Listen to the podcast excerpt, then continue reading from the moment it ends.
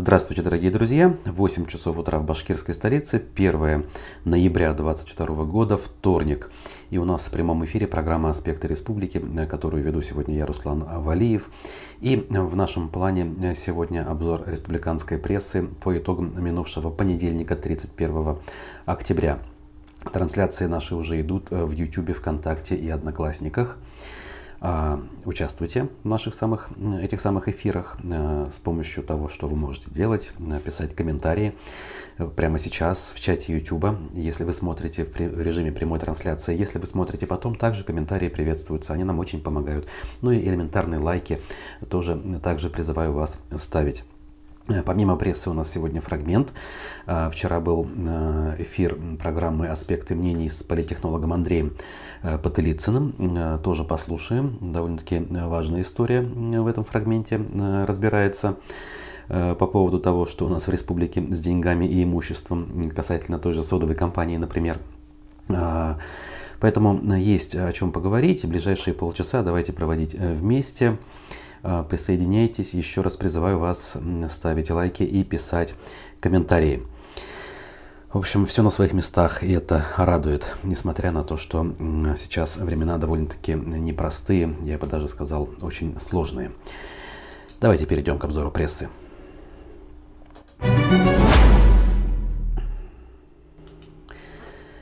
Итак, а, у нас вчера была оперативка, поскольку был понедельник, и, помимо прочего, Ради Хабиров там возмутился организацией детской олимпиады в э, Башгосуниверситете. А, здесь была организована олимпиада по математике для детей от 4 до 9 лет – на нее приехали в том числе и родители с детьми из городов и районов Башкирии, но в итоге не все дети смогли принять в ней участие, было большое скопление людей и даже вызывали полицию, чтобы навести порядок.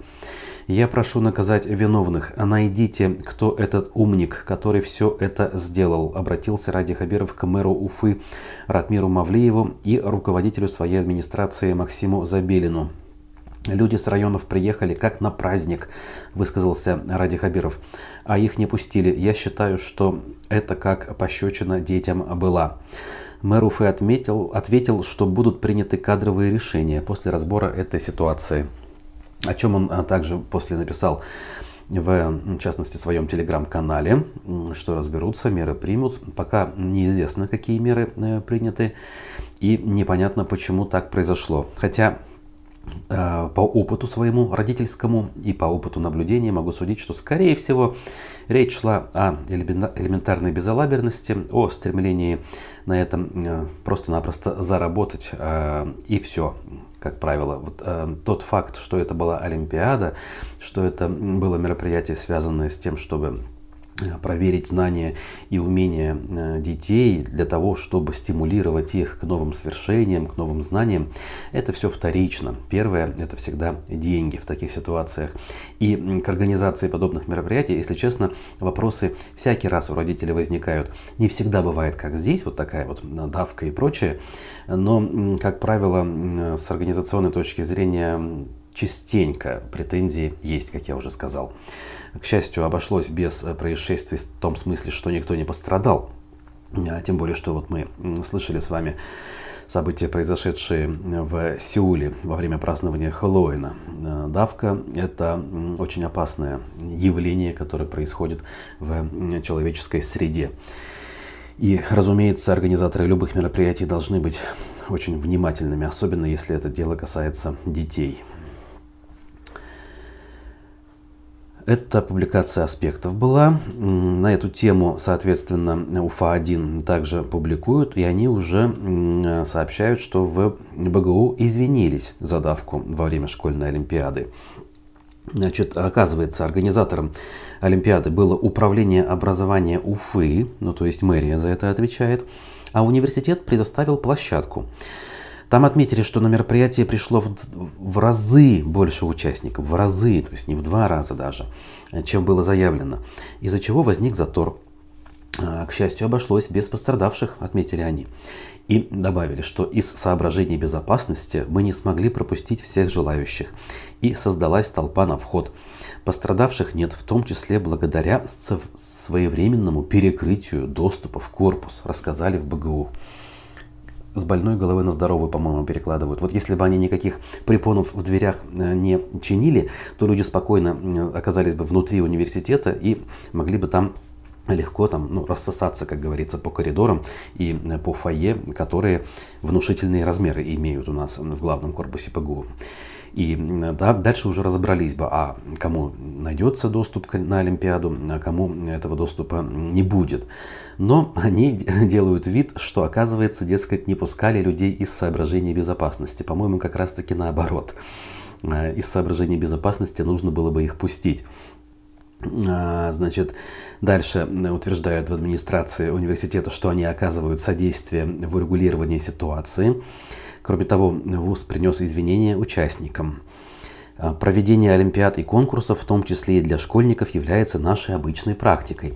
Вход в университет происходит по спискам, предоставленным а, с регистрацией на мероприятие, и учебные аудитории также выделяются в соответствии с заранее заявленным количеством участников. В данной ситуации мы приносим извинения за доставленные неудобства, но по соображениям безопасности после критического превышения количества участников закрыли доступ в корпус для предотвращения трагедии. Ух ты, какие мы а, предусмотрительные и грамотные с точки зрения безопасности. Диву даешься иной раз, как пытаются уже после сложной ситуации а, свалить вину на кого угодно, но только лишь убрать ее с себя прежде всего, да? Тем временем у нас бдительные, в кавычках, так называемые патриотичные граждане не дремлют. И на уфимский бренд одежды пожаловались в полицию за худи с картой Украины. Изначально издание Мэш об этом сообщило. Так вот, э, я думаю, что многие из вас как минимум видели, а кто-то даже владеет эм, предметами гардероба под брендом Home из Уфы. А, где, как правило, вместо буковки О для жителей Башкирии карта Башкирии предлагается. Но оказывается не только вот эти вот худи, а, футболки, толстовки и так далее производились по заказу различных даже стран, как выясняется. Так вот, кто-то из клиентов заказал в компании пару детских костюмов с контуром Украины. Опять же, место буквы О. А, их приготовили до того, как изменились границы. Ну, по версии Российской Федерации, разумеется, границы изменились. Но одежда не подошла, осталась лежать на витрине, а затем попалась на глаза другому покупателю, который позвонил в полицию из-за неправильной карты. Сотрудники забрали готовые худи, магазин назвал это случайностью и сделал новые трафареты, сообщается в издании. Ну да, а потом вспоминаешь и понимаешь, что э, вот это вот высказывание о том, э, кто же написал 6 миллионов э, доносов, это вовсе не для красного словца сказанная мысль. Она абсолютно отражает действительность не только 30-х годов, которые, казалось бы, далеко в прошлом, но и современную нашу действительность эти слова также отражают. Очень надеюсь, что нас смотрят и общаются с нами люди, которые вот э, по данной теме занимают абсолютно конкретную позицию и осуждают подобные действия как так называемых бдительных граждан, так и сотрудников правоохранительных органов, которые на это дело реагируют. Мы дальше двигаемся. А, Минздрав Башкирии высказался о призыве детского нейрохирурга, а, который в Стерлитамакском медицинском округе э, считался единственным нейрохирургом, и в его защиту выступили родители ну, в общем, жители э, этой зоны. И новость обошла не только республиканские СМИ, но и вышла на федеральный уровень. По мнению Минздрава, медпомощь города Стерлитамак и Стерлитамакского округа оказывается в полном объеме. Значит, э, в том числе при временном отсутствии какого-то специалиста. в связи с отпуском, временной нетрудоспособностью, командировкой и так далее, сообщили в Минздраве. В отсутствие врача-нейрохирурга Абубакирова экстренная нейрохирургическая помощь детскому населению оказывается другими нейрохирургами отделения. Всего в городской больнице номер один Стерлитамака работает 9 врачей-нейрохирургов, утверждают в республиканском Минздраве. Тем самым э, ну, отрицая то, что утверждали э, сочувствующие э, врачу Абу Бакирову местные жители. Но можно предположить, наверное, что действительно по статистике, скажем, по штатному расписанию врачи там еще имеются, но из песни слов не выкинешь, раз люди именно в его защиту выступали, наверняка они считают его э, лучшим специалистом или одним из лучших в этой области, и начали они беспокоиться э, на тему э, здоровья своих детей ну, надеюсь, что они не только на эту тему стали беспокоиться, но и о самом человеке тоже, конечно же, переживали.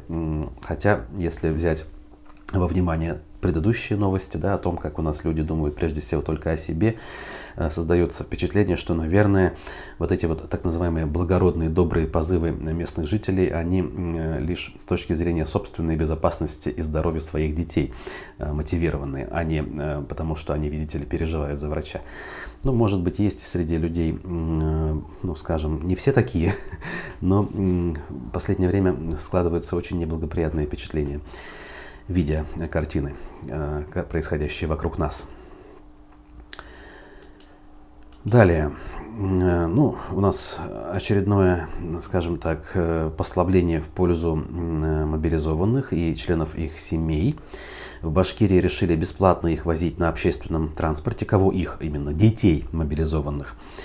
Соответствующее постановление правительства опубликовано на официальном портале информации. Оно вступает в силу сегодня 1 ноября и будет действовать до конца текущего года, то есть в течение всего лишь двух месяцев. Право на, бесплатный проезд на транспорте получили школьники 1-11 классов, студенты э, СУЗов и ВУЗов до 23 расходы, понесенные транспортными организациями, берет на себя республиканский бюджет.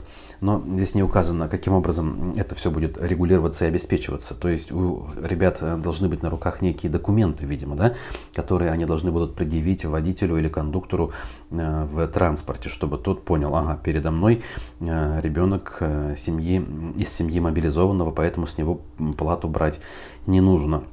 И почему всего лишь два месяца действует данная льгота, это тоже вопрос, конечно же. Вот эти вот смешные, к сожалению, до слез смешные меры поддержки в очередной раз э, убеждают лично меня в том, что на самом деле действенных э, мер никто предлагать и реализовывать не планирует, несмотря на то, что люди оказались в крайне сложной ситуации. Тем временем э, Headhunter, известная рекрутинговая компания, подсчитала очередную статистику, и она не очень радужная оказалась для нас с вами. В Башкирии треть работающих, то есть чуть более 30%, тратят основную часть своей зарплаты за неделю. То есть не в течение месяца даже, и уж тем более речь не идет о том, чтобы откладывать э, в качестве сбережения какую-то часть, но они тратят именно большую часть за неделю. Согласно опроса, именно 32% работающих признались, что э, у них это происходит. Еще 18% опрошенных ответили, что тратят основную часть денег за две недели, 14% за три недели. Ну а 13 только э, жителей, э, процентов жителей Башкирии сообщили, что им зарплаты хватает ровно на месяц. В среднем по России основную часть зарплаты в первую неделю тратят лишь 21% сотрудников. То есть если верить данным данного э, портала, данной компании, у нас а, с зарплатой в республике в среднем хуже, чем в среднем по России. Самой большой статьей расходов жители Башкирии назвали еду, а также аренду жилья, а также э, ипотеку по 40% выбрали э, именно эти варианты. На втором месте коммунальные расходы, это 31% затрат. На третьем выплата на ипотечные кредиты 22%. Опять-таки выводы делайте э, сами.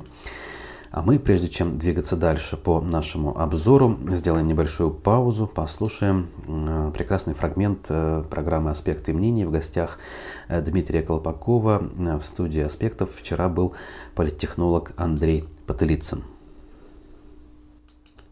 Не совсем понял. Якобы акции БСК были переданы компании, якобы акции БСК были переданы компании «Русский водород». Вы что-то слышали об этом? Что это? Ну, вот я, честно говоря, об этом услышал именно на эфире Хабирова. То есть, когда Валеев задала этот вопрос, я прямо ошалел, то что ну, много же разговоров было про этот «Русский водород», и даже там была какая-то акция неповиновения и несогласия с этим около завода управления, там вышли люди с плакатами. И, по словам Валеевой и, собственно, это подтвердил Хабиров, что какая-то часть акций передана русскому водороду управлению. Какая часть, пока мы не знаем. Вот. Давайте поясним, что главный редактор издания «Сапкорт-02» Светлана Викторовна Валиева задала вопрос главе региона о том, что якобы акции башкирской компании были переданы в управление некому русскому водороду, да? И Хабиров-то это подтвердил. Ну, то есть он не опроверг, он сказал, да, передано, и стал это обосновывать, зачем это было сделано. Вот это самый-то главный вопрос. Если это случилось, то зачем это случилось? Какова целесообразность? То есть вот давайте вернемся назад. Была вот эта история с Куштау, противостояние, в нее вмешался Путин, отобрал акции у частных владельцев,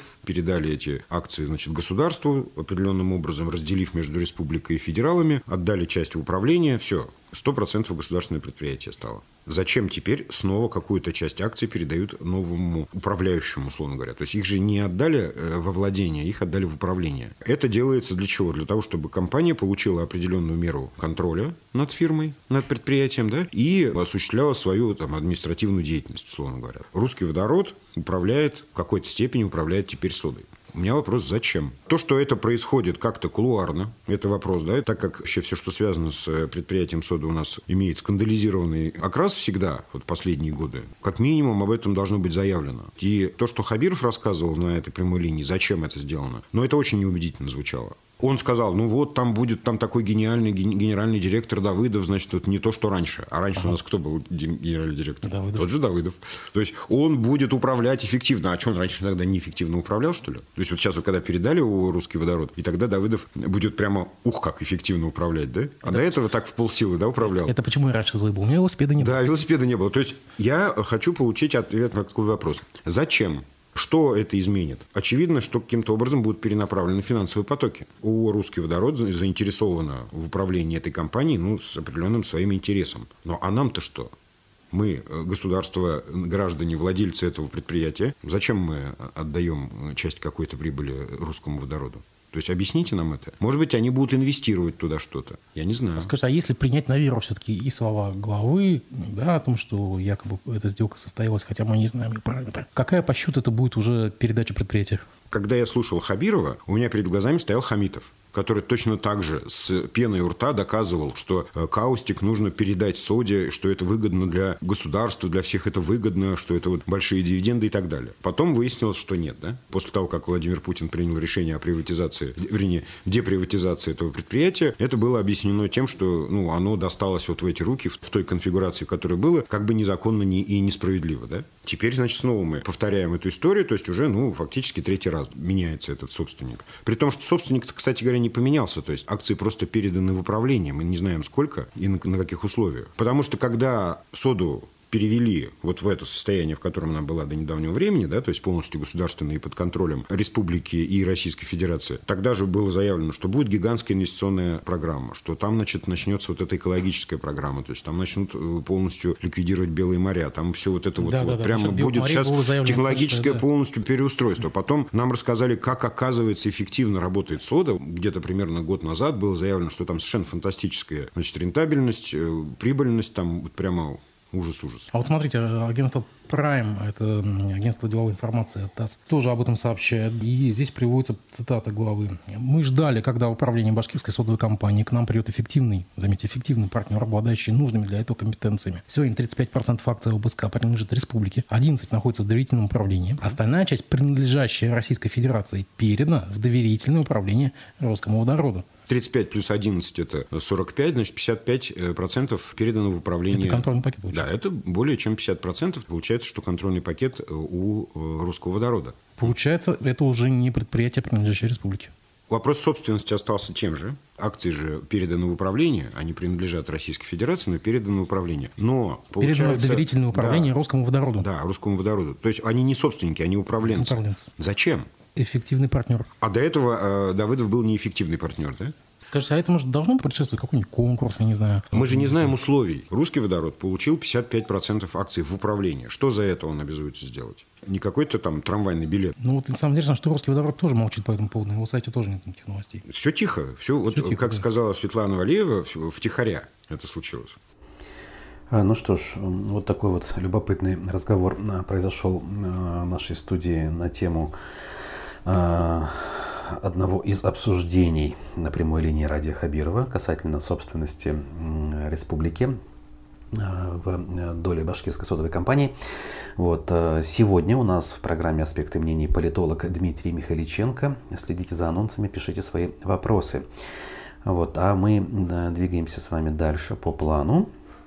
И еще одна публикация, иллюстрирующая довольно-таки своеобразное, скажу мягко, поведение наших сограждан. Власти прокомментировали давку в магазине электроники в Башкирии. О чем речь? Э, бизнес-шериф Баймака, где местные жители устроили давку перед магазином бытовой техники, прокомментировал ситуацию. Э, покупатели привлекли скидки в магазине Техномаркет – Значит, как пояснил Ирик Абдуллин, администрация района не будет наказывать владельца магазина, поскольку у чиновников нет таких полномочий. Мы, как муниципалитет, не имеем права принимать это решение, потому что у нас наложены очень большие моратории. Без какой-либо жалобы письменной никто никаких действий совершать не будет. У нас таких полномочий нет. Административная комиссия по таким делам не проводится. У нас такого регламента нет, чтобы мы ходили и наказывали за такие вещи.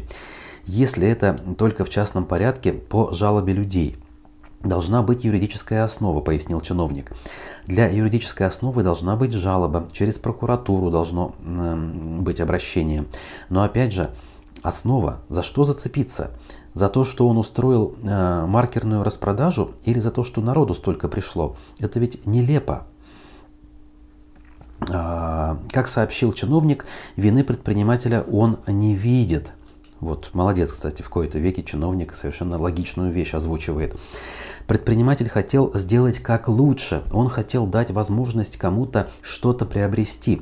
Наказывать предпринимателя за то, что он делает какое-то благое дело, пусть даже это маркетинговый ход. А, благо обошлось без, без жертв. Кроме самих людей, кого-то винить вообще неправильно. По его мнению, ранее в Баймаке уже были подобные распродажи, но давок раньше не было. Ну, хотя мы с вами прекрасно знаем, что такие вещи периодически происходят в том или ином месте. Я не знаю, вспомнить хотя бы последние мартовские, кавычках, конечно, распродажи сахара, когда наши граждане на полном серьезе решили скупить сахар, решив, что это стратегическое сырье, которое должно быть в достаточном количестве. Э, на обозримое будущее, на очень долгое, продолжительное будущее. При этом эти же самые граждане вопросом совершенно не задавались, а почему эта ситуация, даже которая сама по себе и не возникнет, и не возникла бы, ну, почему, по их мнению, она могла случиться. То есть первопричины, э, источники этих бед э, у людей вопросов не вызывают. Разумеется, в данном случае надо говорить о внешней политике нашей страны, которая могла бы привести э, к отсутствию сахара. Ну, понятно, не привела. Она приводит и еще приведет к другим, гораздо более печальным последствиям. Но, опять же, об этом никто не думает. А мы дальше с вами еще движемся. Э, значит, э, такая вот, не знаю, насколько любопытная, но показательная вещь, наверное – Уфа-1 также сообщает, что компания бывшего депутата-нефтяника подала в суд на крупного частного перевозчика из Уфы. Значит, компания «Уралнефтепродукт» решила судиться с уфимским перевозчиком Фанисом Батыровым. Это следует из картотеки арбитража. Соответствующие материалы доступны на сайте. Суть претензий не раскрывается при этом, однако известна сумма исковых требований. Нефтяная компания требует с ответчика 41,6 миллиона рублей. Рассмотрение будет уже 15 ноября. Уралнефтепродукт является оператором топливных карт, официальным поставщиком Газпромнефти и сети АЗС Сити ой, прошу прощения, Упти-24. Компания принадлежит экс-депутату Горсовета Уфы нефтянику Артуру Адуллину. Что касается Батырова, то он один из крупнейших частных перевозчиков в башкирской столице, обслуживающий почти полтора десятка популярных маршрутов. Батыров суть исковых требований Уралнефтепродукта комментировать не стал, сославшись на выходной и день автомобилиста, но пообещал высказаться позднее. А, а так он поставщик топлива для нашего предприятия, отметил перевозчик. Ну, то есть, в принципе, какой-то хозяйствующий, спор хозяйствующих субъектов, наверное, правильнее будет сказать. Возможно, какие-то долги возникли, и ничего важного какого-то в этой новости, наверное, и нет. Так, обратимся к публикациям Медиакор сети. И данное издание нас возвращает к теме мобилизации и действий нашей республиканской власти вокруг этой самой мобилизации. Глава республики решил взять отправки гуманитарных конвоев под контроль правительства. Он также об этом сообщил вчера на оперативке. Помощь идет очень большая, и надо ее систематизировать. Уже начали появляться мошенники, которые пытаются на этом заработать. Слава богу, их немного. Собирают вещи, и потом они появляются в каких-то интернет-продажах. Поэтому предложение давайте централизуем, заявил он. Глава региона сообщил, что по его распоряжению будет создан единый логистический центр. Он локализуется на базе предприятия Башсельхозтехника. А, об этом уточнил премьер-министр Назаров.